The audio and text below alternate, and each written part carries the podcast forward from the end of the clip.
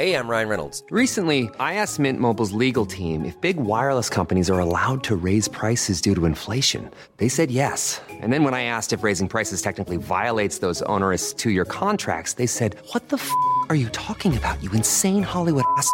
F- So to recap, we're cutting the price of Mint Unlimited from $30 a month to just $15 a month. Give it a try at mintmobile.com slash switch. $45 upfront for three months plus taxes and fees. Promo rate for new customers for limited time. Unlimited more than 40 gigabytes per month. Slows. Full terms at mintmobile.com.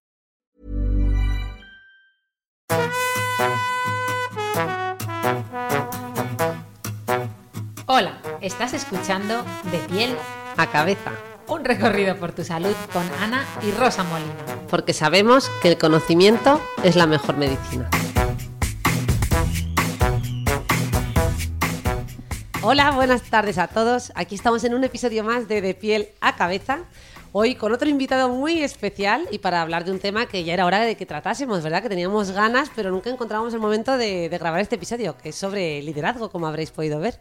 Liderazgo además aplicado a todas las facetas de la vida, porque muchas veces pensamos en liderazgo y pensamos directamente en el entorno profesional, pero yo creo que con este pedazo de invitado que tenemos hoy vamos a aprender todas las facetas del liderazgo, sobre todo también en la vida cotidiana y en un montón de entornos más que nos van a ser súper útiles. Eso, llevárnoslo de lo macro a lo micro. Bueno, vamos a hablar ya de nuestro invitado, que por cierto es que, claro, resulta que justo nos pilláis que salimos para Sierra Nevada dentro de un rato con un grupo de compañeros y estábamos hablando quién iba a ser el líder eh, de, bueno, de esta ruta que vamos a hacer, que no sé si nos perderemos y llegaremos a buen puerto. La cosa es que vamos con la doctora Cristina Salazar, intensivista y deportista de élite. conocida en este podcast porque grabamos un episodio con ella eh, que fue se titulaba Motivación para hacer deporte, que efectivamente es intensivista y médico del deporte, la doctora Cristina Salazar. Vamos también con la doctora Ana Molina, dermatóloga, que va a cuidar de nuestra piel. Vamos eh, con Javi Mora, que es un, le podemos bautizar como ingeniero del humor, ¿no? Porque él se dedica a la ingeniería, pero, pero lo que es sobre todo es esta persona que nos hace reír continuamente, ¿no? Luego estamos aquí con nuestro invitado especial, que es Alberto Pérez Díaz Heredero, eh, que es líder de verdad, de hecho de eso nos va a hablar. Y va a ser el líder de, de esta, de esta excursión, de este ascenso al Mulacén. Pero además es un gran amigo y una persona a la que admiramos muchísimo. claro está, sin duda alguna. Bueno, y luego viene la psiquiatra que viene aquí, no sé si de paquete o para cuidar de nuestra salud mental. La pregunta es, ¿quién va a ser el líder, Alberto?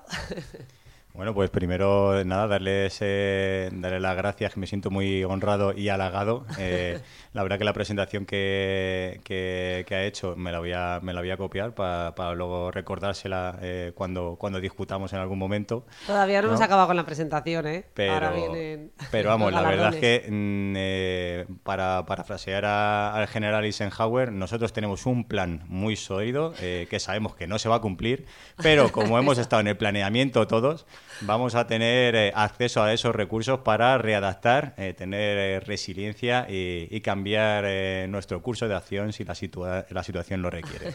Eso, eso. Vamos a actuar con flexibilidad y con improvisación ante todo. bueno, vamos a presentar ya a nuestro invitado, ¿no, Ana? Totalmente, preséntale como Dios manda porque vais a alucinar con quien tenemos eh, en, este, en este podcast. Aquí un exteniente militar, porque bueno, actualmente es, eh, trabaja en Airbus, es instructor y desarrollador de entrenamiento táctico de las tripulaciones que vuelan el avión de Airbus eh, 400M, es, ¿no? Eh, Eso yo- es, el el A400M. A400M. Eh, pero bueno, eh, Alberto ha sido militar de carrera del Ejército del Aire, ha desplegado además en distintos destinos, ¿no? En Afganistán, ha estado en África, ha estado además trabajando dos años en Estados Unidos como piloto e instructor de la Fuerza Aérea Americana. Su especialidad es la aviación militar de transporte y bueno, a lo largo de su trayectoria, ¿no? en sus 20 años de servicio en el ejército, donde ya asumía eh, cargos de responsabilidad y liderazgo, pues bueno, yo creo que le ha servido ¿no? de, claramente de un entrenamiento para también asumir el puesto que tiene actualmente en Airbus. Además, ha estado en, dentro del ejército, has estado en el ala 31 ¿no? del ejército del aire y también en, la, en el ala 45, que es grupo, grupo 45. Grupo 45, hay que hablar con propiedad. ¿eh? Como se nota que no es nuestro campo y nuestro gremio, pero bueno, la tenemos cerquita. Eh, es la unidad encargada de vuelos para la presidencia de gobierno y la Casa Real. Así que bueno, yo creo que con esta trayectoria, Alberto, eh, la entrevista te la teníamos que hacer a ti. No podíamos hacer este podcast nosotras solas, ¿no? No, no, no, no. Además que, que es un honor tenerle aquí y efectivamente, aparte de todos esos cargos profesionales que Rosa ha dicho, luego es una excelente persona que, que además eh, os va a encantar porque cuando se habla de virtud, de ética moral y de un montón de cosas más, yo creo que aparte de liderazgo, vamos a tener que hablar de, esas cositas con él porque, porque da gusto escucharle. Venga, pues nos vamos a meter ya en materia, ¿no, Ana? Aquí empezamos siempre por una parte un poquito más eh, teórica. No sé si empezamos definiendo liderazgo o... Sí, yo creo que hay que empezar preguntándole por eso, ¿verdad? Y sobre todo dejándole hablar. Dejándole hablar ya, porque llevamos cinco minutos de podcast y el pobre ha dicho cuatro palabras. Pero es verdad que, Alberto, cuando empezamos, cuando hablamos de, de liderazgo, eh, nos vamos un poco a ese carácter más mesiánico, ¿no? De lo, de, de lo macro, ¿no? De líder. Pero muchas veces eh, también hay liderazgos mucho más micro, ¿no? Entonces, ¿qué, qué- qué tipo, o sea, ¿qué es el liderazgo y qué tipos de liderazgo hay? Tú que eres un experto en ese tema.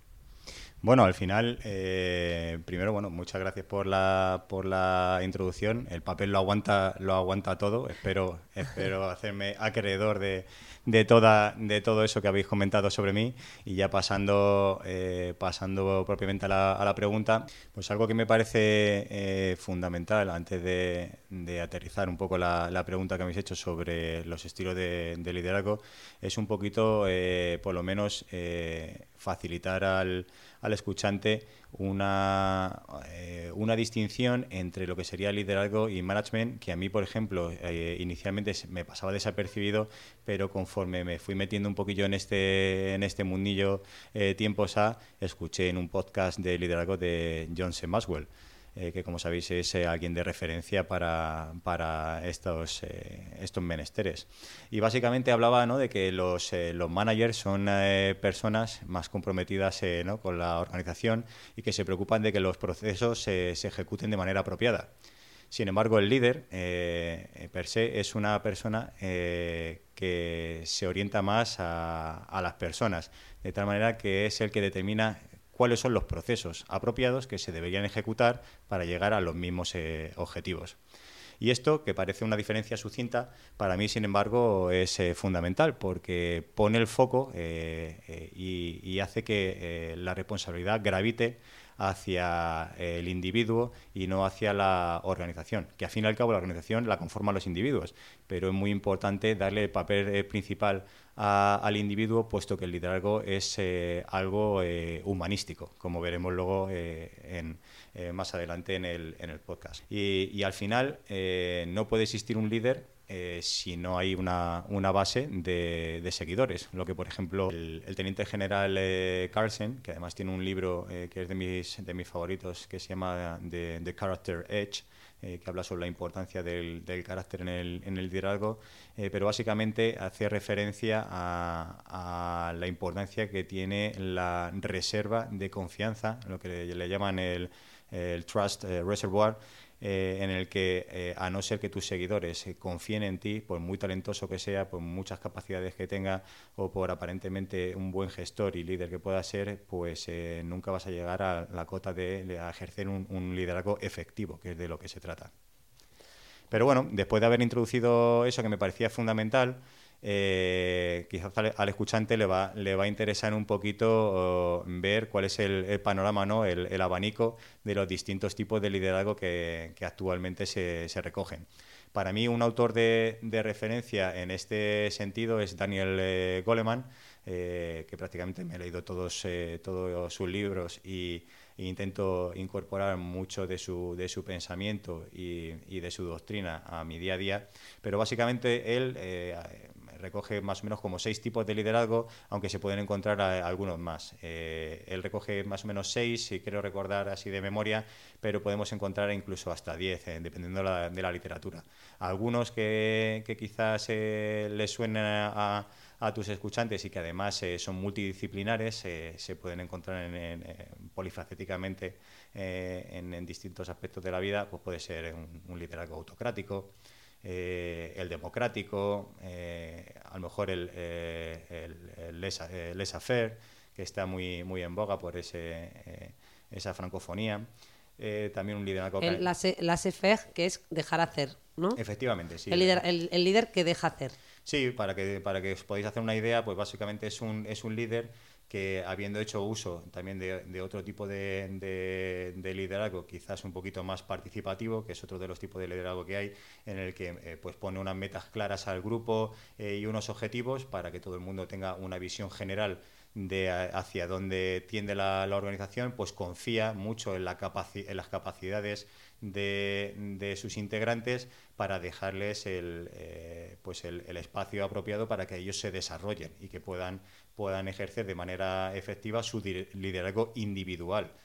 Eh, porque eh, una de las otra de, de, las frases no de estas las típicas frases frases muletillas que uno siempre lleva lleva en el, en el teléfono para, para recordarse ¿no? en las notas que a todos os pasará eh, pues a mí me gusta mucho una que es el verdadero líder no es aquel que tiene más seguidores sino el que el que crea más líderes entonces, el verdadero líder es un estudiante continuo en el que le gusta estar en la habitación de los más listos eh, porque él puede ser muy bueno en, una disciplina, pero seguir aprendiendo de otras muchas disciplinas del resto de, su equipo. Pero al final, pues tiene esa capacidad, esa armonía de, hacer el, engagement ¿no? con, el resto del equipo para, para la consecución de una meta.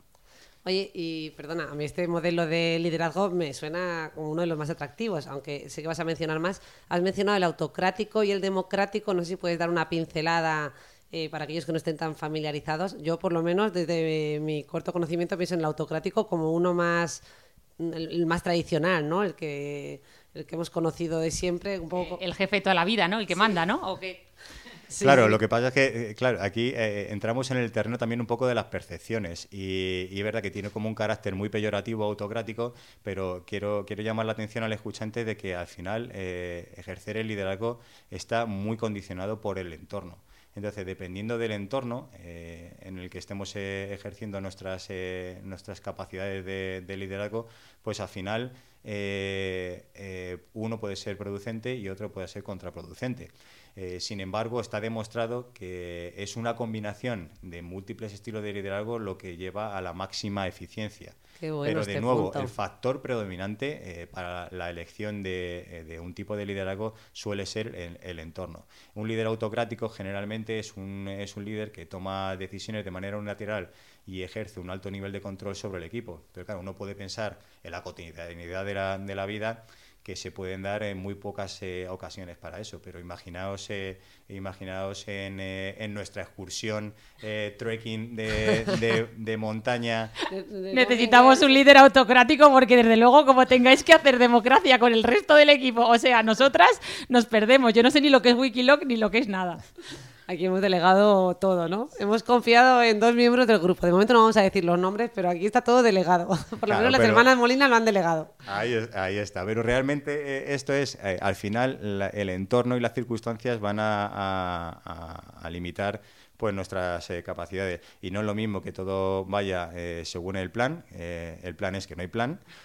O que, de repente tengamos una contingencia y en esa contingencia, pues eh, el que aparentemente estaba más preparado para una cosa eh, pasa a un segundo plano y el que tenía un rol secundario en, en ese subgrupo, pues de repente por sus características principales, pues pasa a, ejercer, digamos, eh, la, la dirección y, en algún momento no hay, eh, hay que tomar una decisión y no hay momento para, para estar preguntando al equipo qué os parece, qué nos parece, si coger un camino, otro camino, si aplicar un torniquete, si eh, hacer un, eh, si, un severe de algún, de algún miembro.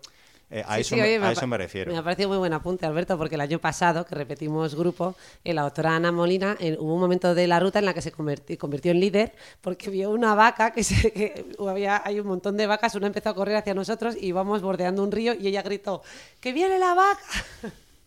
y hasta la doctora Cristina Salazar se tiró al río. O sea, fuimos todos detrás de Ana Molina. O sea, yo cuando vi a Cristina saltar al río dije, si salta Cristina, salto yo también. Sí, sí, la verdad es que hice un liderazgo, pero a la inversa. es un liderazgo inverso de no me tenéis que haber hecho caso ninguno. Pero bueno, eh, en lo contrario al autocrático sería el democrático, ¿no? Bueno, bueno, no tal como, como contrario, pero claro, el democrático efectivamente eh, lleva intrínseco que el líder eh, es un líder más participativo, involucra, intenta involucrar eh, al, al, resto de, miembros del equipo en el proceso de toma de decisiones o al menos que parezca que son partícipes de esa toma de, decisiones de tal manera que al final eso vincula, vincula al equipo con la consecución de los, eh, de los objetivos, que es fundamental de nuevo dependiendo del entorno y del ambiente en el que, en el que uno se esté moviendo. Yo pensaba cuando te estaba escuchando que no será lo mismo eh, un ambiente, por ejemplo, en una guerra, eh, que en un contexto, mm, no sé, una acción grupal en un centro sanitario o en una empresa.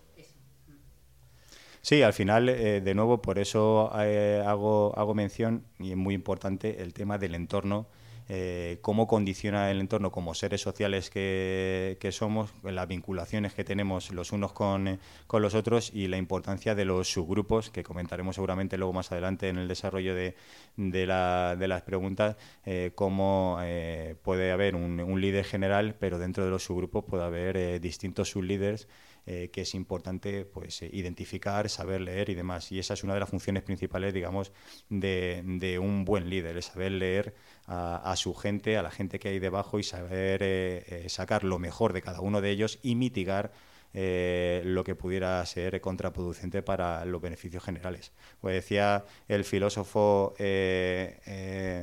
emperador Marco Aurelio, ¿no? aquello que es bueno para la colmena es bueno para, para la abeja. Pues esa es la idea fundamental para, para un buen líder, ver que es lo bueno para el equipo, eh, porque será bueno para la, para la abeja, pero sabiendo quién puede hacer que cada labor. Qué bueno. Bueno, hemos repasado mm, el liderazgo autocrático, el democrático, el laissez-faire. No sé si quieres eh, mencionar alguno más que sea así más conocido. Yo la verdad que me sonaban estos tres, pero no sé. Y el carismático, ¿no? Siempre se habla de que un líder tiene que ser como una persona carismática, ¿no? ¿O no?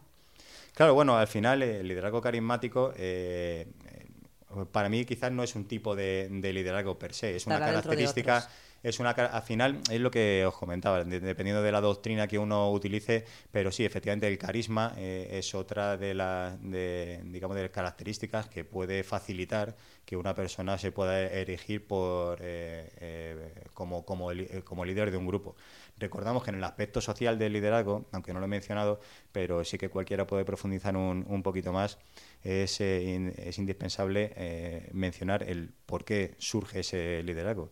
Y al final es que si hemos dicho que el liderazgo mm, requiere de, de un grupo de, de, digamos de seguidores, de alguien que ven en esa, en esa, en ese líder unas cualidades dignas de ser seguidos o de emular, es precisamente porque las características sociales de, los, humanos, que apenas han variado en estos miles de años de, existencia, se mantienen prácticamente inalterables. Y al final nosotros tenemos una, necesidad de encajar en un, grupo e intentamos encajar en aquel grupo en el, que, en el que nosotros tenemos la sensación de que tiene más características comunes a las nuestras o que son dignas de emular, a gente que pues eh, admiramos eh, por ejemplo, pues eh, y ese, ese tipo de, de condicionantes pues hacen que nos decantemos por uno o otro u otro líder. Qué bueno, qué bien explicado. Vale, pues no sé si quieres mencionar algo más de esto o... Eh, nada, yo le quería preguntar eh, que si todos realmente, cualquier persona puede llegar a ser líder en algún contexto, ¿no? Por ejemplo, yo sé que Alberto conoce a nuestra abuela, que tiene ya 94 años, eh, y, y siempre dice que en otra época hubiese sido el líder de, un imperio. Pues sí, la verdad es que eh, he tenido el privilegio eh, de, conocer eh, a, vuestra abuela y me parece un, ejemplo, pe- pero perfecto, de manual de cómo la- las circunstancias hacen a las personas. Eh, al final, mm, nosotros eh, desarrollamos nuestra actividad cognitiva, nos comportamos, nos relacionamos eh, muy condicionados por el ambiente y por la que, que nos rodea y por las circunstancias que, nos, que nos acaecen. Y eso genera unos umbrales de tolerancia y, unos umbrales de, de actuación. Y para lo que una persona puede ser eh, algo completamente eh, eh, imposible de, manejar, para otras personas es el nivel óptimo en el que ellos operarían. Bueno, pues, eh, pues esa es la abuela. La abuela, la, abuela- la abuela trabaja a- al, al 101%. Al 101% de, de la hora. O sea, eh, eso es eh, brutal. La, la abuela no conoce, no conoce la fatiga, no, no conoce el dolor. Yo le he visto mm, verdaderamente eh, mover ollas eh, de un peso y de, y de un calibre que harían, eh, harían temblar a, a- a una persona que ejercita regularmente en el gimnasio Pero al final todo eso lleva, en ya eh, bromas aparte, a una característica fundamental y que está muy alineada con, eh, con, lo que dice el autor que mencionaba, con el general eh, Carlsen eh, al principio, que es el carácter. El carácter es sinónimo de, éxito. De hecho, reza en su libro que aquel que falla en, el, en, el, carácter falla en, en, liderazgo. Y cuando uno tiene un carácter eh, lo suficientemente sólido y eh, como para que cualquier obstáculo se convierta en parte del camino, parafraseando a, a Marco Aurelio, pues al final te das cuenta de que eh, el tablero, da igual cómo esté posicionado, siempre va a estar bien posicionado. Y esa es la definición de, de, la abuela. Madre de innumerables hijos, eh, en la adversidad, pasado una guerra, eh, bueno, eh, historias. Y los todos reunidos, ¿no? Historia la que quieren, pero sin embargo todo el mundo gravita a su alrededor porque aparte tiene una cosa fundamental eh, y una característica importante para que el liderazgo sea efectivo, que es legitimidad. No lo hemos mencionado porque ya se entra un poquito en, eh, en un poco en el plano doctrinal, pero la legitimidad, entendida eh, como, eh, como, algo que, eh, que, se respeta organizacionalmente, es fundamental para el respeto de, del liderazgo. Qué bueno, qué, qué bien bueno. explicado, da gusto escucharte. Sí, oye, pero y legitimidad, yo no sé, ahora ya no sé, o sea, ¿qué, qué, qué quiere decir? O sea, ahí no, me, ahí no lo he terminado de entender bien, o sea, como, o sea, como una persona que se compromete y hace lo que dice, sería, o... Bueno, es una persona, digamos, consecuente. Realmente el tema de legitimidad está más relacionado a cómo te perciben eh, los eh, eh, desde el exterior. Si una persona cree que ocupas un, puesto específico eh, porque tiene las capacidades, las características y el nivel que se requiere para, para ello, te van a ver eh, como algo, van a verlo como algo, una decisión legítima, algo que te corresponde que no habría alguien eh, mejor para desempeñarlo. Sin embargo, cuando planea quizás un nepotismo o cuando es, incierto las capacidades, son inciertas las capacidades que te han llevado ahí o, o cómo al final eh, se te ha otorgado eh, la, posibilidad, pues eso genera desconfianza, obviamente, eh, y la confianza, volvemos a lo mismo, al trust reservoir que mencionaba, eh, genera desafección, y si hay desafección, eh, deja de haber seguidores, y si deja de haber seguidores, el liderazgo se ve afectado. Es básicamente, le, la legitimidad es un, una garantía de solidez en un liderazgo. Qué buen apunte, pues nada, nos ha quedado mucho más claro ahora. Y oye, hablando antes contigo, Alberto, mmm, hablando de no todo el mundo puede ser líder, eh, mencionabas el liderazgo inesperado de Zelensky. No sé si, es que me ha gustado mucho, como lo has mencionado como un ejemplo. No sé si lo puedes contar también aquí. Sí, bueno, comentando así un poquito eh, off the record, eh, claro, a mí eh, bueno, la, la, lo, la, doctrina está llena de, ejemplos ¿no? sobre, sobre líderes eh, inconmensurables ¿no? y, que son eh, difíciles de, medir en, términos de, los logros o lo que han aportado a nuestro desarrollo. Llámese Churchill, llámese Napoleón, llámese el gran capitán, eh, llámese... Eh, como, como, como se vea, grandes, grandes eh, intelectuales, Voltaire, eh, a cualquiera se le puede ocurrir. Pero un ejemplo de actualidad que quizás conecte mucho más con todos los escuchantes, porque está, está en boga ahora mismo, es, por ejemplo, el, lo que yo, vamos, eh, he llamado así el liderazgo inesperado de Zelensky, ¿no?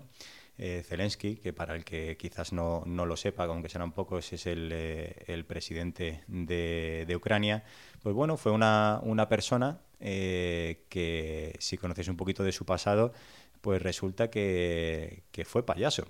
Fue una persona que no estaba dedicada a, a la política profesionalmente, pero que bueno, eh, salió presidente electo y por un, eh, un Black Swan de estos que, que el Cisne filósofo, negro. efectivamente, eh, Nicolás Taleb, del que soy, soy muy admirador y, y leyente de todos sus libros, pues, eh, pues se posicionó, digamos, eh, en, el, en el foco de lo que es la gestión de una gran crisis, cómo llevar su país, en apariencia con peores recursos y estratégicamente peor posicionado que una todopoderosa Rusia, liderada, digamos, con, entre comillas, con mano de hierro por el presidente Putin. y claro, uno dice, volviendo a lo que decíamos antes, eh, pero cualquiera puede ser eh, líder. Bueno, pues quizás esta sea la respuesta a, esa, a esa pregunta. El entorno, volvemos a lo mismo, el entorno y las circunstancias eh, hacen que cada persona pueda desarrollar sus capacidades donde mm, en ningún otro momento quizás ni siquiera ellos habrían sabido si sería posible hacerlo o si siquiera se las tendrían. Se me ocurre, por ejemplo, eh, parafraseando a los filósofos estoicos, a mí me gusta mucho una frase de Séneca, eh, que, bueno, así en resumidas, dice que eh, desgraciado aquel que no conoce la adversidad, pues nunca se llegará a conocer. Y me gusta mucho porque al final, en el siglo XXI, que vivimos en general hoy con todas las comodidades, etcétera, etcétera, y nuestros llamados problemas de ahora, pues son quizás no eran, no, no serían considerados ni problemas apenas unos años antes.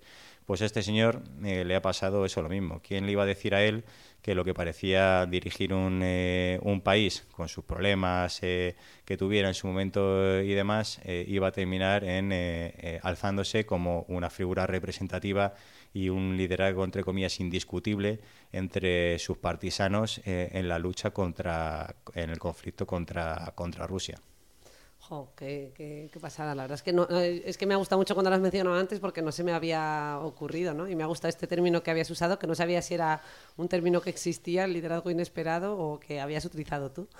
Así que, bueno, pues de alguna manera lo que nos queda claro es que efectivamente, eh, bueno, no cualquiera, porque tampoco Zelensky era cualquiera, ¿no? Pero eh, todos podemos ser líderes y de hecho una frase que se escucha ahora muchísimo en, en redes, en, bueno, y por todos lados es lo de sé líder de tu propia vida. y es que en el fondo eh, podemos ejercer el liderazgo en el día a día. Así que, bueno, aquí la siguiente pregunta que cae por su propio peso es qué es lo más importante a la hora de ser un líder, ya no solo ¿no? de grandes misiones, sino a la hora de liderar también nuestras vidas, ¿no? Porque yo te, he escuchado decir que para ser un buen líder primero hay que saber liderarse a sí mismo, ¿no? Eh, tú has pasado por un proceso de muchos años de trabajo, de, de seguir a otros líderes, ¿no? Y de, eh, de alguna manera formarte y desde ahí luego poder liderar. Sí, bueno, la, o sea, la pregunta es pertinente desde luego y, es eh, muy interesante y podría dar eh, podría dar para, para varias para varios podcasts quizás su, su desarrollo. Pero al final no es que eh, yo, yo no soy amigo de, de, esos mantras de liderar tu propia vida o, tú puedes conseguir lo que tú quieras y demás. Lo que sí realmente soy, soy estoy cercano, digamos, está en, mi órbita, es en, eh, en, determinar qué está bajo mi control eh, y qué no está bajo mi control. Y sobre todo intentar procesar procesar la realidad, porque la realidad es la que es, lo que pasa es que cada uno la interpretamos de, de, nuestra, de nuestra manera.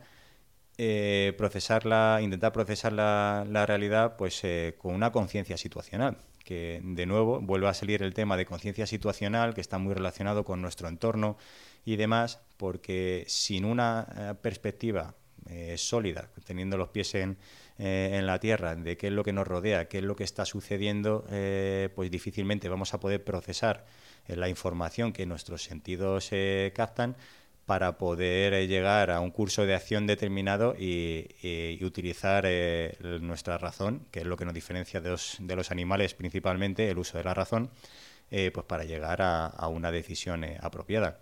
Y, digo esto porque me, creo que la, que la, filosofía estoica tiene muchísimo, muchísimo eh, peso eh, en, todo esto, igual que es la, base de, de, la, de la psicología eh, analítica. Me podéis matizar en, esto, por supuesto, porque yo, yo hablo, hablo de, lo, de lo que he leído, no, no desde el punto de vista de especialista, ni mucho menos pero al final eh, te das cuenta de que una filosofía con más de 2.000 años sigue teniendo, sigue teniendo hoy las llaves eh, para, para nuestra mm, digamos para nuestra felicidad. Y lo pongo eh, no pongo lo pongo entre entre comillas porque al final de la manera en que nosotros percibimos nuestro ambiente tiene un claro efecto en cómo vamos a sentirnos y en cómo vamos a ejercer ciertas eh, funciones cognitivas y muy relacionadas con el liderazgo. Eh, en la dicotomía del control, eh, no sé si querías apuntar algo, Rosa. No, no, no, es que justo te iba a preguntar, digo, te íbamos a preguntar por lo de la filosofía estoica justo en el desarrollo del liderazgo, así que más bien te dejamos hablar y no sé si, si quieres se- seguir por ahí. O sea, un poco, de alguna manera lo que veo es que tu, tu forma de ver ese liderazgo de uno mismo va muy de la mano de ese tipo, de esa filosofía, ¿no? Que por cierto está ahora no tan en auge, todo esto de- del estoicismo. Sí, al final, eh, al final es que el, eh, el liderazgo no deja de ser eh, gestión humana y la gestión humana pasa por la gestión de uno mismo.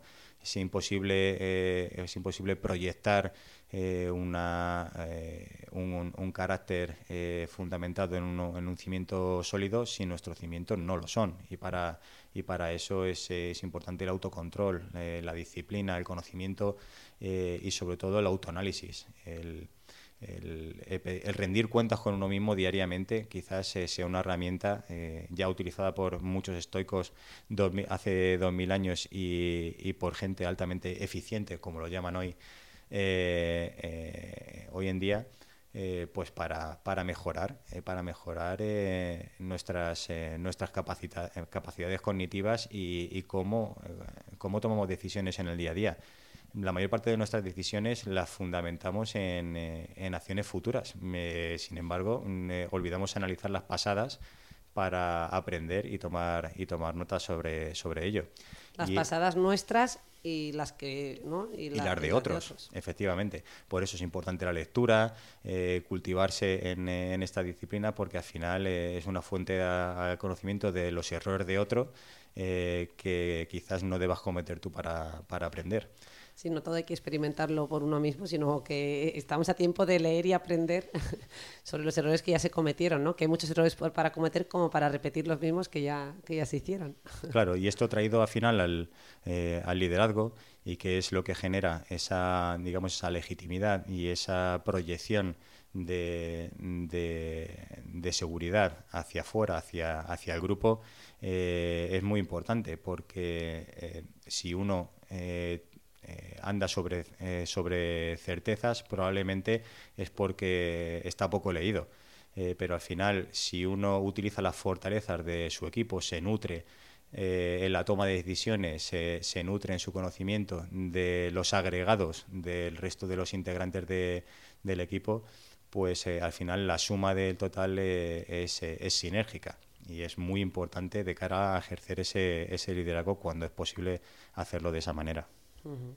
Javier Recuenco a esto que acaba de decir Alberto le llama, ya lo hemos hecho en este podcast alguna vez, el club de afectados por el Dunning-Kruger. Dice, cada vez que, porque es verdad, son gente que, que efectivamente muy poco leída, pero que han leído un poquito de algo y ya se cree que lo saben todo eh, y entonces eh, te, hablan con, una, con un dogmatismo impresionante ¿no? Eh, sobre algunos temas. Pero sí, qué bonito y qué importante la filosofía estoica en el liderazgo de uno mismo también y de los demás, porque al final toda esa incomodidad voluntaria, esa disciplina también que defiende mucho el estoicismo es, es la clave, ¿no? Y muchas veces nos facilitamos la vida eh, y, y es- y- una vida muy fácil, pues al final te lleva, ¿no? A, eh, no, no te lleva a donde, a donde quieres llegar. Claro, hay Hey, I'm Ryan Reynolds. Recently, I asked Mint Mobile's legal team if big wireless companies are allowed to raise prices due to inflation. They said yes. And then when I asked if raising prices technically violates those onerous two year contracts, they said, What the f are you talking about, you insane Hollywood ass? So to recap, we're cutting the price of Mint Unlimited from $30 a month to just $15 a month. Give it a try at mintmobile.com slash switch. $45 upfront for three months plus taxes and fees. Promo rate for new customers for limited time. Unlimited more than 40 gigabytes per month. Slows. Full terms at mintmobile.com. Hay un eh, en la vida militar hay un eh, hay un dicho que a mí me gusta me gusta mucho y, y que y que realmente le damos mucha importancia y es que para saber eh, mandar hay que saber obedecer y lo que trasciende de ahí eh, de nuevo traído a la, a la, a la filosofía pero a la filosofía griega por ejemplo eh, puede ser entendido como el pacto de Ulises que para aquel que no esté familiarizado con, eh, con ello a mí me gusta mucho el pacto de Ulises básicamente es la representación del por qué los líderes o los representantes de, que ejercen puestos de responsabilidad deberían ser los primeros en, en, eh, en pasar eh, situaciones de, apremio o en saber lo, costoso que son eh, eh, ciertas decisiones.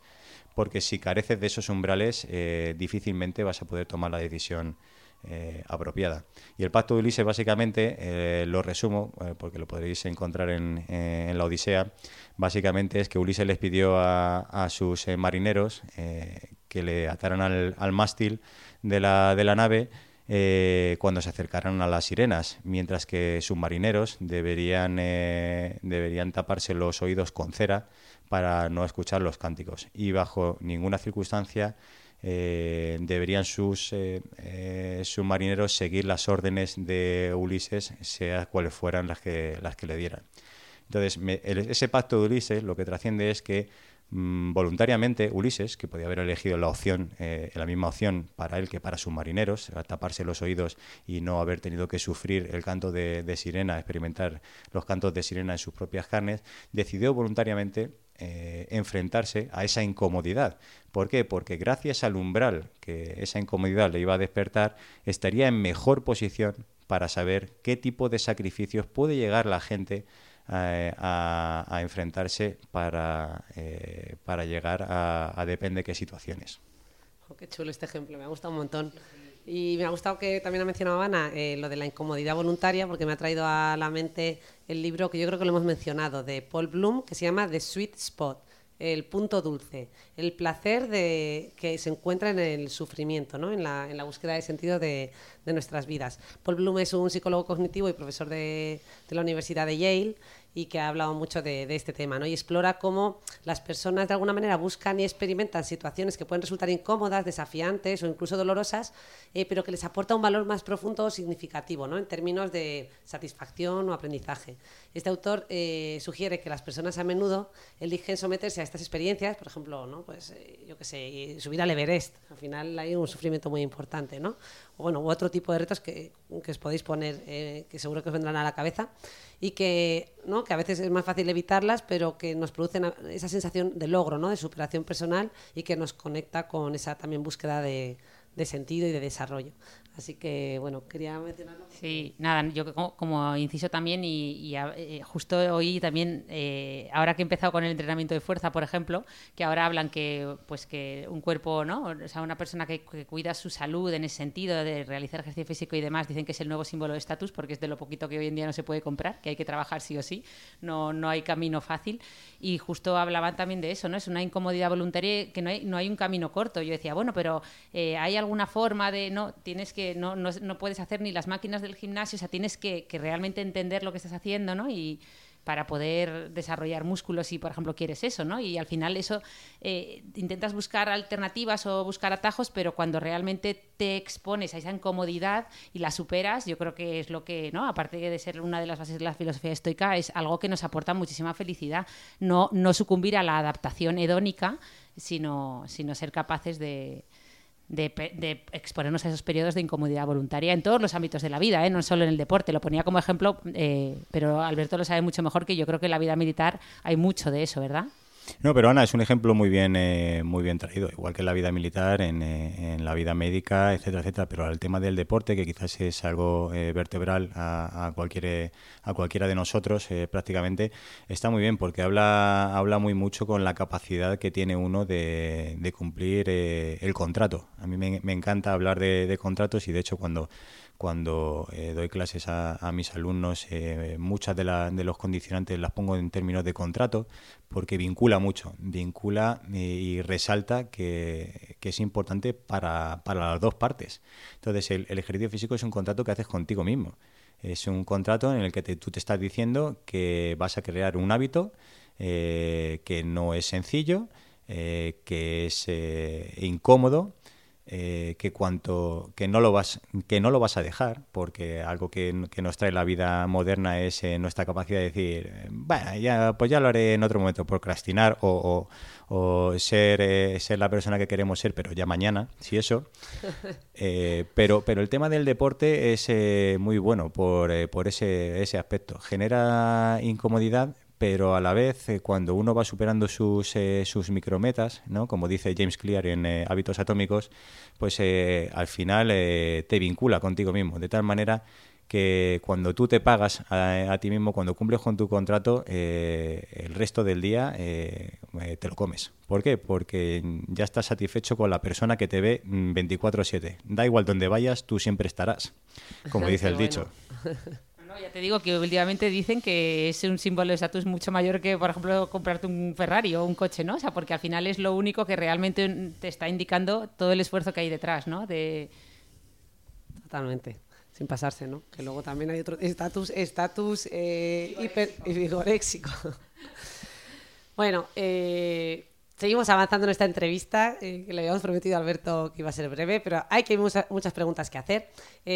Le oía mencionar, y él repite mucho, el tema de la importancia de las humanidades, porque claro, en el siglo XXI, en la época de la tecnología, de la innovación, del ritmo acelerado, de ChatGPT, Y una pregunta que nos hacemos es hacia dónde vamos, cuáles son las claves, ¿no? Eh, en, el, campo de la educación, si ¿no? se ha impuesto la ciencia y va todo por esta vía. Eh, en fin, en todo este debate, eh, Alberto siempre destaca que las humanidades son importantísimas y, por supuesto, también en el campo del liderazgo. No sé qué nos puedes contar de esto. Sí, me parece muy pertinente y, además muy interesante este, este aspecto porque eh, la doctrina reciente además señala que en la mayor parte de los de los eh, eh, de los top managers, digamos en, en, las corporaciones de, de, ahora, las corporaciones globales, que es importante resaltar el, el hecho de la, de la globalidad, eh, resulta que prácticamente en un 90% eh, de la gente que fracasa en, en, esos eh, puestos falla en, las capacidades sociales, humanísticas. Y eso Daniel Goleman le hace mucho hincapié en su libro, en su libro de liderazgo y la importancia de la inteligencia emocional en, en la, pues en ejercer un liderazgo efectivo, que al fin y al cabo es lo que importa. La palabra efectivo tiene, tiene un acento eh, importante en todo esto, porque de nada, de nada vale eh, ejercer un, un, liderazgo contraproducente ¿no? O, que no que no sirve a los objetivos que se pretenden.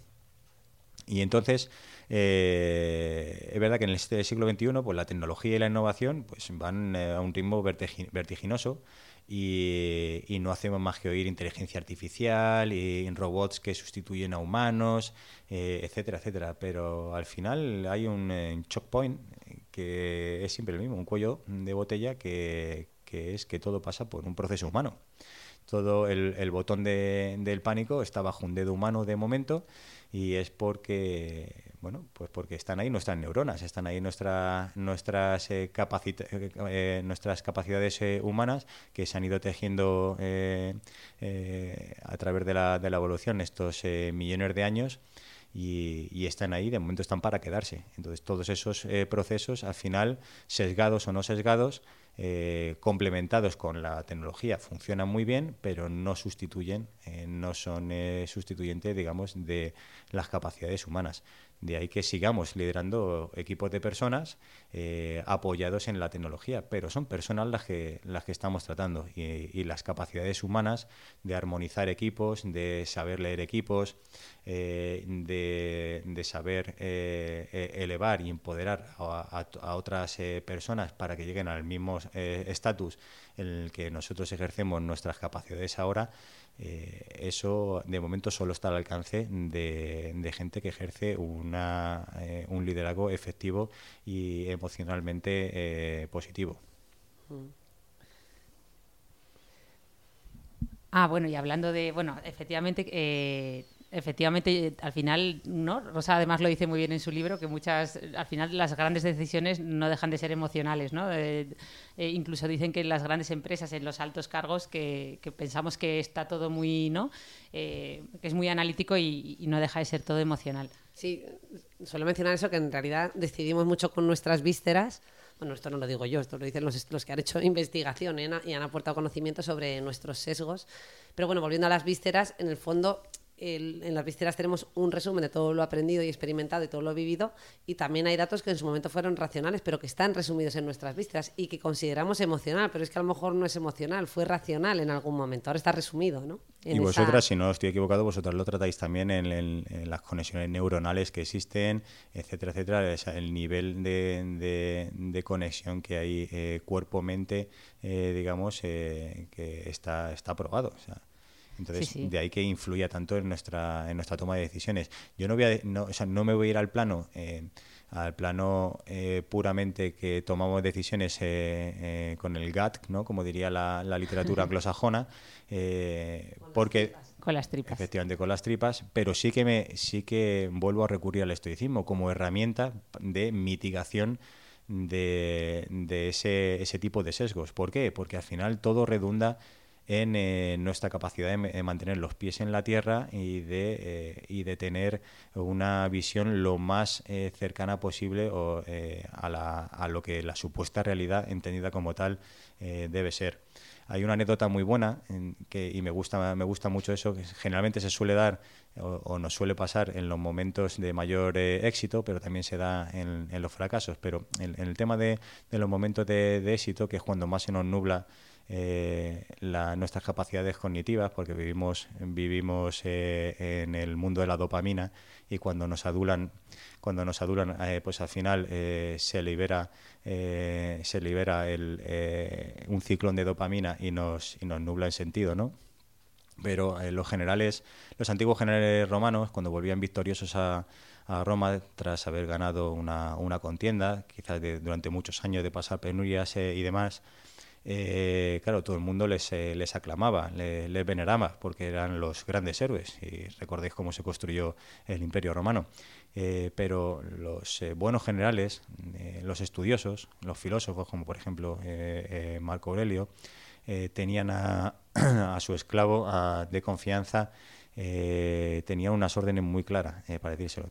Cuando estuvieran en esos momentos, eh, su esclavo le tenía que recordar una, una frase que era memento mori. Qué bueno. Mm. El memento mori, que es eh, básicamente la traducción literal, es que todos morimos, que todos morimos, eh, te ayuda a aterrizar y a decir eh, cuán efímero es nuestro éxito y, y- y cuán poco eh, durará nuestro recuerdo en, en la línea temporal. Y eso es muy importante de cara a la toma de decisiones y a saber ponderar eh, lo que está eh, lo que está en riesgo y lo que está en juego de, de cara a la consecución de un objetivo. Oye, pues qué interesante esto que decías del memento mori, de los eh, grandes mm, líderes ¿no? de, de antaño. Porque, claro, eh, justo eh, el memento mori era para recordarles, oye, baja a la tierra, que te has subido a las nubes, baja, ven aquí, que, eres mortal, ¿no? Y, y- esto es algo que le puede pasar a muchos líderes, ¿no? Que, que te- terminan teniendo, o, a lo mejor es una percepción personal, y esta pregunta va para ambos, tanto para Alberto por toda la experiencia que tiene, como para Rosa en salud mental, eh, que terminan muchos líderes teniendo esos rasgos narcisistas, incluso psicopáticos, ¿no? Eh, no sé si son más frecuentes en los puestos de poder, eh, si es el huevo, o sea, es que fue primero el huevo o la gallina, pero si es una pescadilla que se muerde la cola y se retroalimentan, es un círculo vicioso, no virtuoso, no sé, no sé qué opináis. Eh, no sé eh, quién empieza, Alberto. Eh, yo, desde luego, lo que le preguntaría escuchando a Ana es si el poder es lo que corrompe, ¿no? También, o sea, si el, el que llega ahí ya estaba, mm, por así decir, venía con unos rasgos, o es el propio poder el que le termina moldeando. No se puede, bueno, si queréis empiezo yo, que ya, venga, yo rompo un poco el hielo y lo que eh, quizás es, cierto, ¿no? Que muchas veces pensamos en, grandes líderes y en esos grandes, ¿no? En esa, esa visión macro que mencionábamos antes y a lo mejor nos vienen a la, a la mente pues presidentes, ¿no? De gobierno y bueno, y otras personalidades que y a los que a veces mm, se les otorgan estos rasgos narcisistas incluso eh, psicopáticos, ¿no? Pero bueno, yo creo que al final eh, hablar de lider- liderazgo, como a lo largo de este podcast puede estar quedando bastante claro, es algo complejo, ¿no? Eh, y es una, es una actitud, por así decir, multifacética y que depende de, una, de, un- de muchos factores, ¿no? Incluyendo pues, las circunstancias, como ha mencionado Alberto, y, y las cualidades individuales. No podríamos decir que, por así decirlo, la ciencia no dice que hay un perfil eh, de rasgos de personalidad determinados eh, para, para, un líder, ¿no? Hay que tener en cuenta eh, que además, eso, pues no todos van a presentar estos rasgos en definitiva y Alberto ha mencionado algunos, ¿no? Y otros que podemos añadir. Al final un líder, eh, lo que lo que sería deseable o lo que promueve que alguien puede llegar a, estos, a, esta capacidad de liderazgo, pues nos viene a la cabeza palabras como la confianza, el carisma, ¿no? que ha mencionado Ana, la toma de riesgos, la capacidad para manejar la presión, tomar decisiones, ser empático, ser persuasivo, pero en su buen sentido. Sin embargo, las personas con rasgos más narcisistas y psicopáticas que llegan o que se hacen, como decíamos, eh, pueden presentar todo lo contrario, ¿no? dificultades como la falta de empatía, ¿no? una mayor tendencia a esas conductas más manipulativas ¿no? que pueden socavar la confianza dentro del equipo. Eh, a veces pueden asumir comportamientos irresponsables, ¿no? con tendencia a tomar riesgos sin considerar las consecuencias, eh, con conductas, por tanto, a veces impulsivas. ¿no? Eh, también pueden tener o tender a tener conflictos interpersonales, generando tensiones en el grupo. Eh, y, con mucha frecuencia en estos rasgos vemos también una falta de autocrítica, ¿no? que esto eh, sería una resistencia a recibir esa retroalimentación eh, constructiva que resaltaba también Alberto. Al final, el estar recordándonos bueno, pues que, que, esto puede ser efímero y que además todos tenemos algo que aprender y que un buen líder es capaz de seguir aprendiendo y nutriéndose de otros.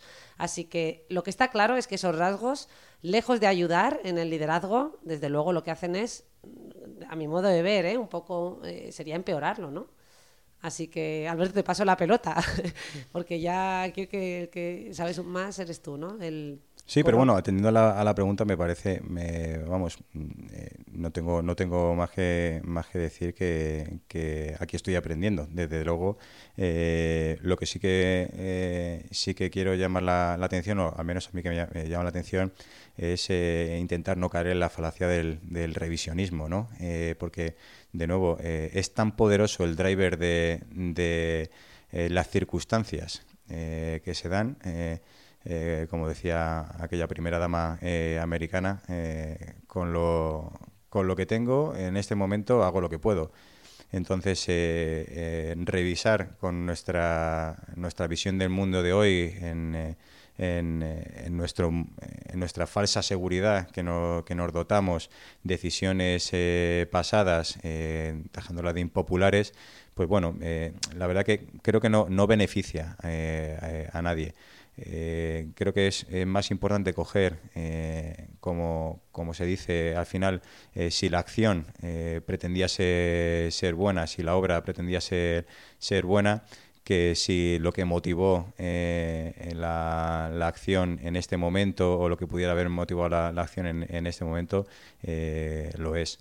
Eh, el componente de, liderazgo y, la, personalidad del que ejerce el, liderazgo, de nuevo, se ve muy influenciada por las características. Si estoy, por ejemplo, seguro, volviendo al ejemplo de, de Zelensky, que jamás hubiera llegado a, tomar decisiones como quizás las que está tomando eh, ahora mismo de, no haberse enfrentado a las circunstancias eh, actuales. Eh, y todo el resto serían conjeturas, porque lo único que podemos hacer es, como dice Nassim Taleb, ¿no? el autor de, de Antifrágil y de Black Swan, si hay algo que bueno el ser humano es prediciendo el pasado.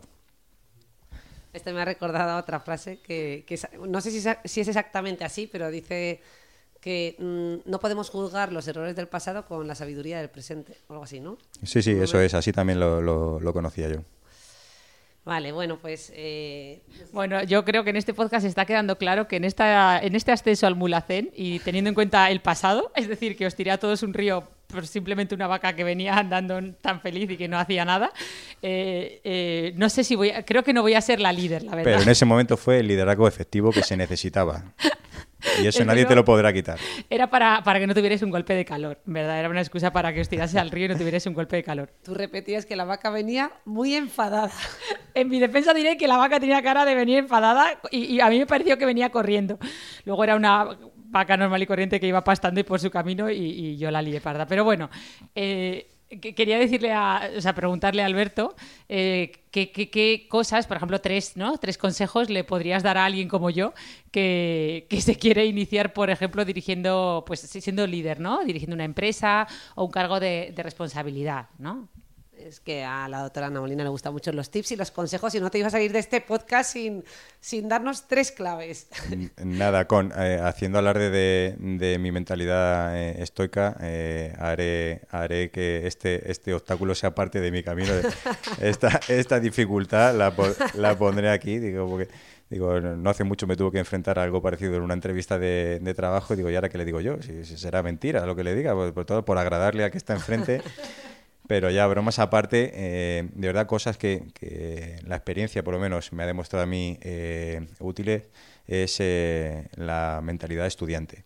El tener una mentalidad de estudiante continua reporta tantos, tantos beneficios de cara al, al, aprendizaje propio y nutre tanto de cara a la capacidad de tejer redes interpersonales eh, digamos, eh, no, no oficiales, eh, fuera de, de, lo que es el, el organigrama institucional, que, creo que mm, es el, el mayor valor agregado que un, un, líder puede, puede explotar. ¿Por qué? Porque si tú eres capaz de demostrar ese, ese, tipo de, mentalidad y de ejercerla, eh, una cosa que estás eh, eh, trasladando a tu equipo es que tienes a tu ego en el bolsillo. Y tú le dices Ego a tu... is the enemy, tenía Alberto el otro día entre las manos. Efectivamente. Es... de Ryan Holiday, igual que The Obstacle is the Way, que lo acaba de nombrar, El obstáculo es el camino. Sí, debo decir Sabemos que... los libros que se lee aquí. Soy súper fan de Ryan Holiday y efectivamente Ryan, Ryan Holiday tiene unos, unos cuantos títulos que no se han escapado a, perdón, a estas manos. Y, es cierto que él es muy fan de Marco Aurelio como, como lo soy yo y he aprendido muchísimo, muchísimo de él y, seguiré aprendiendo. Y entonces este, este aspecto lo recalca mucho, el tema de, del ego. Eh, el ego...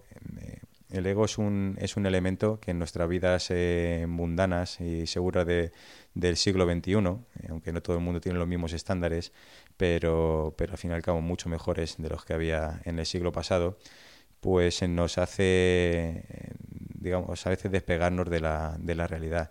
Y tener una visión individualista cuando, cuando el ser humano es un ser social, como, como bien habéis dicho muchísimas veces en vuestros podcasts y en el libro de, de, Rosa habéis, eh, habéis recalcado, y, y, es precisamente en lo social donde el liderazgo tiene, tiene cabida. Eh, hay una frase que me gusta muchísimo y la, y la llevo a, su máximo exponente y además la utilizo mucho en, en los equipos con los que colaboro, que es eh, solos vamos más deprisa pero juntos llegamos más lejos.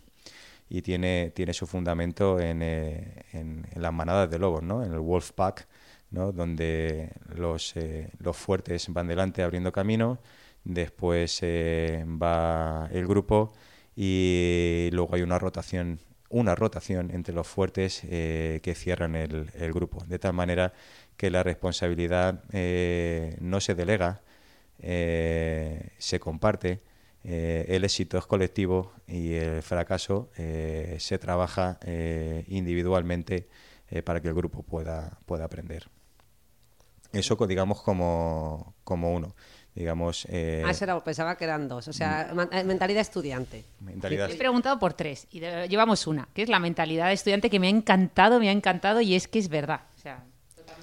No te libras, yo te iba a dar ya eh, el vale de que habías mencionado dos como independientes, pero seguimos. Eh, la mentalidad estudiante me parece eh, fundamental. Eh, otra cosa que, me ha ayudado mucho es el tema de trabajar la, capacidad empática. no hay pensamiento más importante que el que ocupa la mente de uno mismo. Pero como todos tenemos una, lo que es importante para ti puede no estar ni siquiera en el radar de otra persona. Entonces, mm, el saber posicionarte en un segundo plano cuando la situación lo demanda el, el, tener esa cercanía con miembros de, tu equipo, pues en, depende de qué circunstancias te puede hacer ganar enteros y además ayuda a nutrir las relaciones interpersonales que son muy requeridas para, para ejercer un liderazgo efectivo. Y la última, eh, quizás por hacer ese, eh, ese hincapié, es eh, la autodisciplina. El ser una persona disciplinada, pero no en el sentido peyorativo, sino ser una persona consecuente en tener lo que le llaman los, los estoicos, un comportamiento privado similar al público, quizás pueda ser el, broche ¿no? de, digamos, de la terna de, características que, yo resumiría o que incluiría en eh, lo que uno necesita cultivar inicialmente para, para ejercer un liderazgo eh, efectivo. Muy bien. Bueno, ¿te quedas ya satisfecha, doctora Ana Molina? Damos final. Ya podemos pasar a la Sí, no, no, me quedo satisfecha. Le tengo que preguntar porque yo sé que Alberto, que es gran amigo, tenemos coincidimos mucho en las lecturas. Entonces, yo siempre le pido que me recomiende libros eh, que para leer porque sé que es un ávido lector, no para de leer, siempre que siempre tiene como un montón de libros eh, apilados. Eh, entonces, yo creo que no podemos terminar el podcast sin preguntarle, o sea, sin que nos recomiende a nosotras y a los escuchantes alguna lectura, ¿no? Que este podcast nos gusta mucho esto de la lectura. La pregunta es, ¿qué lee eh, un, líder o qué le recomendarías a alguien que quiere eh, aspirar a liderar un grupo, un equipo o le toca, bueno, aspirar o, tiene que liderar un La verdad es que en este aspecto me encanta hablar con, eh, con Anita porque además los dos tenemos una, eh, una manera de, de, evidenciar cuando algo nos realmente nos ha tocado, nos, nos, ha, nos ha gustado, es Dios, te tienes que leer esto, porque tal. y, me encanta porque te habla ya una de, las de, eso, de las características ¿no? de, también del liderazgo, ¿no? es transmitir esa pasión, el, el, passion eh, driven people, ¿no? que, como, como, como esa pasión es capaz de, de mover eh, montañas. Eh, y bueno, se, me ocurren un montón de, de, libros súper interesantes y además que, que coincidimos, eh, que, hemos, que nos hemos leído, leído juntos. la mayor parte de ellos son en literatura anglosajona, pero, pero a mí me gusta mucho también reforzar lo, lo nacional, porque muchas veces se nos olvida que, que aquí también tenemos grandes pensadores, por ejemplo, Séneca, que a la gente se le olvida que era cordobés, del Imperio Romano, pero cordobés, nació en la, Córdoba de, del momento, eh, big fan, si nos está escuchando, eh, me, me, encanta, ¿no? Eh, tiene... tiene las cartas a Lucilio, que es un, un compendio de, de, cartas, de situaciones que le escribe a, a, un gran amigo suyo y que hay un, dentro de, ellos hay unas cartas que específicamente eh, hablan de la muerte. Y me parece que aunque no la, no la hemos no la hemos tocado pero me parece un tema súper interesante y ahí, ahí dejo la, la, cuñita para ser tratado eh, en, el, en el podcast eh, de referencia de mis queridas doctoras.